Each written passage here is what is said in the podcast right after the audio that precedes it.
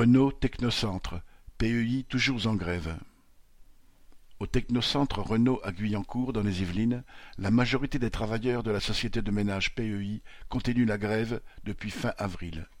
Ils refusent de perdre une journée de salaire par semaine. En effet, fermant certains bâtiments du site les vendredis, la direction de Renault baisse la prestation de PEI de 25%. Pour les travailleurs du ménage, cela va se traduire par une perte de salaire de 200 à 300 euros alors qu'ils touchent à peine le SMIC. Il y a aussi des menaces de suppression d'emplois.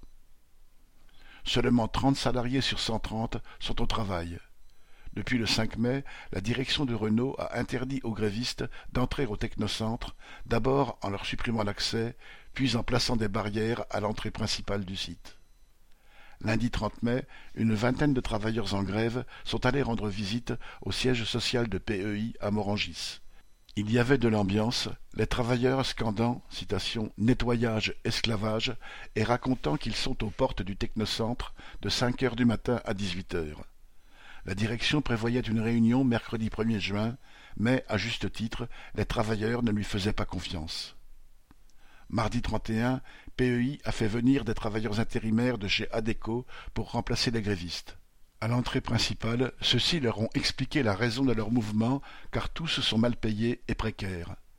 Venant de différentes régions du monde, tous se sont compris, et certains travailleurs intérimaires, ne voulant pas briser la grève, ne sont pas rentrés sur le site. On ne lâche rien, disent les travailleurs de PEI.